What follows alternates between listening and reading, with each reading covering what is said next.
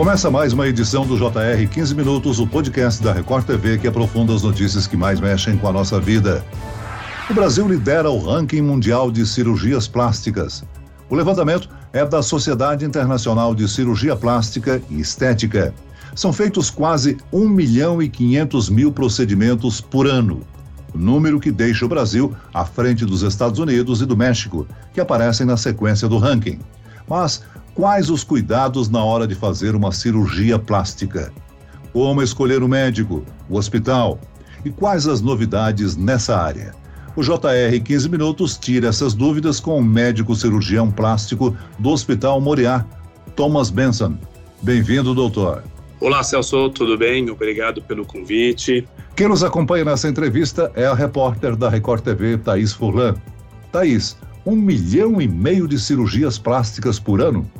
Quais são os procedimentos mais procurados? Oi, Celso, tudo bem?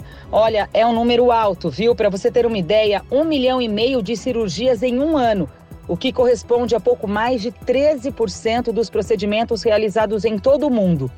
Mas nem todas as pessoas fazem cirurgia só por causa da estética. Também existem os pacientes que fazem por questão de saúde. Agora, Celso, respondendo a sua pergunta, os procedimentos mais procurados são a lipoaspiração, as cirurgias de mama, o implante de silicone e a abdominoplastia. Doutor, esse número só não é ainda maior por causa da pandemia, né? Muita gente deixou de fazer a sonhada cirurgia plástica por causa da Covid-19. Agora, esse ritmo já voltou ao normal? Então vamos lá. A gente observou uma coisa muito interessante na pandemia.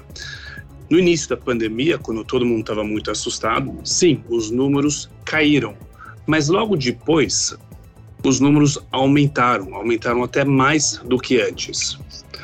A provável razão disso era as pessoas estavam em casa, muitos sem trabalhar, muitas das pessoas não podiam viajar e aproveitaram essa época, essa fase para assim fazer uma cirurgia plástica que eles nunca tinham tempo para fazer antes. Então, até ao contrário, os números na pandemia, principalmente no meio para o final, aumentaram. Doutor Thomas, o número de cirurgias é alta e a grande maioria termina bem, mas também existem casos que não dão certo, né? Qual o primeiro passo para fazer uma cirurgia segura? Qual a orientação? Então, primeiramente, o mais importante é escolher um profissional qualificado, tá? Então, o que, que é importante? Tem que escolher o profissional. Ao escolher o profissional, principalmente tem que ver se ele realmente é cirurgião plástico, credenciado pela Sociedade Brasileira de Cirurgia Plástica.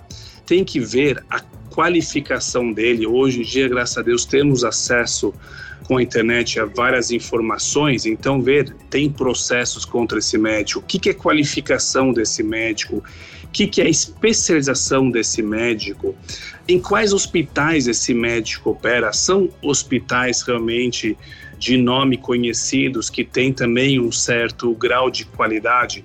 Então, essa escolha do profissional é o primeiro passo para fazer uma cirurgia segura.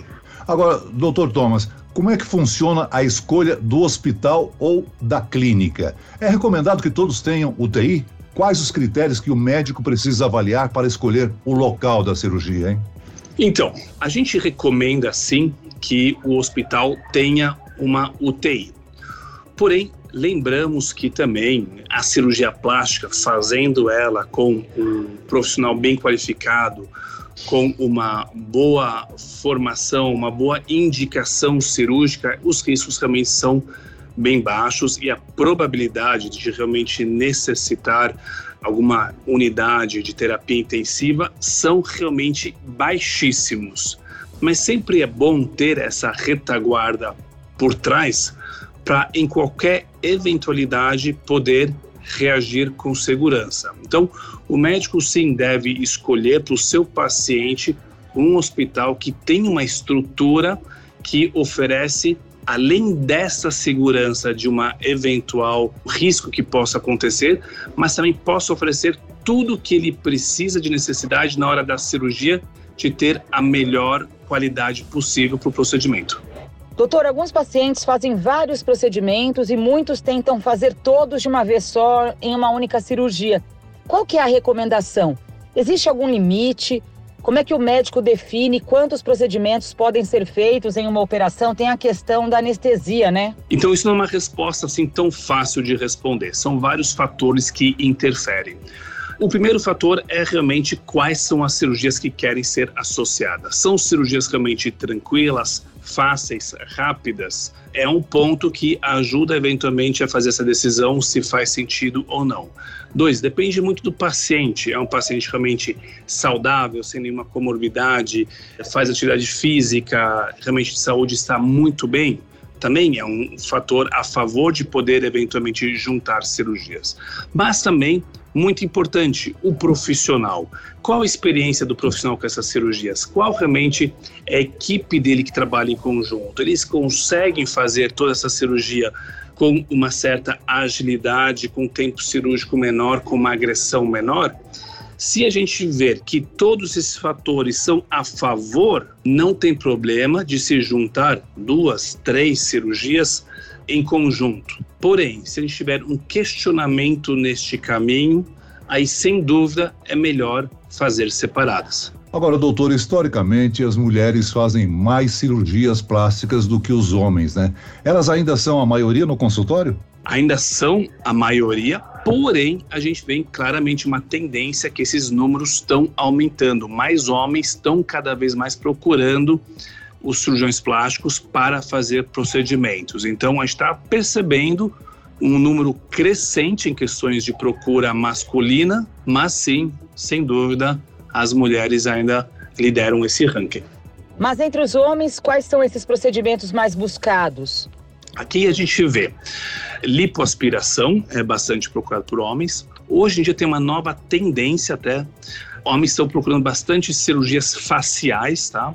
Cirurgias de pálpebra, cirurgias de rejuvenescimento facial. Tem uma técnica até um pouco mais avançada que chama-se D-plane, de cirurgia facial, que está sendo bastante procurada por homens. Até tem um estilista bem conhecido nos Estados Unidos que está popularizando isso, o Mark Jacobs que acabou de fazer um deep plane facelifting, mas essas são as cirurgias principais que os homens procuram. Agora, existe uma idade mínima ou máxima para fazer uma cirurgia plástica? Quais são esses limites, hein, doutor? Essa pergunta é uma pergunta da idade muito relativa. Tá? Vamos começar com a idade mínima. Depende, claro, da cirurgia. Então, tem cirurgias, por exemplo, cirurgias de orelha de abano, que a gente já pode fazer mais cedo, quando sabe que a orelha já está totalmente desenvolvida no tamanho que ela vai realmente ficar, que é a partir dos sete anos já dá para fazer. Porém, tem outras cirurgias, cirurgias de nariz, cirurgias de mama, quando é a idade mínima dessa? Aí depende muito da paciente. A paciente já tem praticamente um desenvolvimento físico realmente completo. Já uma moça vou falar mesmo, ainda tendo 13, talvez 14 anos, mas uma moça já realmente com corpo de adulta, conversando bem com a mãe, conversando bem com a paciente, tendo indicação, a indicação eventualmente não só uma questão estética, mas uma questão também social na escola de não sofrer bullying, já podemos indicar até em idades mais cedo. Agora, o outro extremo da idade, qual a idade máxima? Não tem a idade máxima. O que define é realmente o estado de saúde do paciente. Se o paciente, então, seja 80, 85 anos, que já tem pacientes com essa idade, que estão super bem, estão no meio da vida ainda, e tem uma queixa que realmente é válida e tem uma indicação cirúrgica, não tem problema nenhum de fazendo a cirurgia, lembrando que todos os exames, tudo tem que estar em dia e a segurança em primeiro lugar. E existem os procedimentos da moda, né? Muitas famosas estão fazendo a lipoaspiração de alta definição agora. Que procedimento é esse? Então vamos lá, a lipoaspiração de alta definição é uma evolução da lipoaspiração, para a gente entender um pouquinho como ela funciona. As lipoaspirações tradicionais, a gente lipava praticamente só a gordura profunda, não lipava a camada superficial por uma razão principal, porque se a gente limpava muito a camada superficial, podiam aparecer a complicação mais comum de aspiração, que são as irregularidades, e com isso a gente deixava essa camada superficial para ela realmente camuflar qualquer irregularidade profunda. Porém, nessa evolução da lipoaspiração, foi além de limpar essa camada profunda, a gente limpa em certas regiões que a gente quer realmente um afundamento mais marcado, essa camada superficial, e com isso a gente simula as entradas naturais de um abdômen já mais malhado, mais treinado e consegue dar um contorno, vou falar com aspecto mais fisiculturista nessa direção. Isso pode ser um pouco mais leve ou até um pouco mais acentuado conforme o desejo da paciente, conforme a indicação. Agora, muitas pessoas se deixam influenciar pelo comportamento das redes sociais, né? É comum as pessoas chegarem e falarem: Doutor, eu quero o nariz igual de certo artista? Sim, claro, é muito comum. As pacientes vêm por partes com as fotos dos exemplos delas, dos ícones, dos artistas. Porém, aí vem o trabalho do profissional que ele tem que explicar muito bem que isso pode servir até como uma orientação no desejo delas, mas não pode ser usado para fazer uma réplica desse nariz, desse corpo, desses seios. E existem também os procedimentos estéticos não cirúrgicos, como o Botox. A procura também é grande, mas assim como na cirurgia, o paciente também deve ter certos cuidados. Afinal, um procedimento mal feito é difícil de reparar. E ultimamente a gente tem visto que muitos dentistas estão realizando esses procedimentos. Comenta isso pra gente, doutor. É correto esse comportamento? Então, isso já é uma discussão que realmente um pouco mais complicada. No meu ponto de vista, importante é a formação realmente do profissional. Ele conhece muito bem a anatomia da face com todos os detalhes. Ele tem uma formação que sabe tratar as complicações. Ele entende o comportamento dessas substâncias, como tudo isso funciona. Então, se a gente pensar, exemplo, um cirurgião plástico, ele tem além de seis anos de medicina, ele faz mais três anos de cirurgia geral e mais três anos de cirurgia plástica. Ele tem uma formação aí praticamente de, estamos falando de 12 anos de formação. É totalmente diferente que, eventualmente, uma pessoa que tem uma formação muito focada, direcionado em um tratamento que não tem nada a ver com essa parte, e aí sim começa a aplicar produtos que realmente têm um outro patamar de interação com o corpo, de resultado, de consequências no futuro. Então, no meu ver, eu acredito muito que quem procura procedimentos estéticos, principalmente na região da face, deve sim procurar um cirurgião plástico ou um dermatologista com essa formação, com essa capacidade de fazer os procedimentos com segurança. Doutor Thomas, o Brasil lidera o ranking mundial de cirurgias plásticas, seguido pelos Estados Unidos e pelo México. A Europa em geral, onde o senhor se formou, o senhor se formou na Alemanha, não é isso? Praticamente privilegia somente cirurgias plásticas por problema de saúde. Sim, vamos lá. Então, isso é uma coisa que no mundo inteiro, a gente vê nos Estados Unidos, na Europa, o cirurgião plástico, ele tem realmente um outro campo de ação. Ele trabalha muito realmente no hospital em questões de auxiliar outras especialidades, em questões de reconstrução, ajudar outros cirurgiões como ortopedista, cirurgião de cabeça pescoço, ginecologista em cirurgias complexas onde precisa realmente fazer cirurgias mais elaboradas. Isso é muito, muito comum lá fora. Aqui no Brasil não tem esse foco essa visão do cirurgião plástico, sendo que hoje acredito que a maioria dos cirurgiões plásticos que lá fora é totalmente diferente, até ao contrário.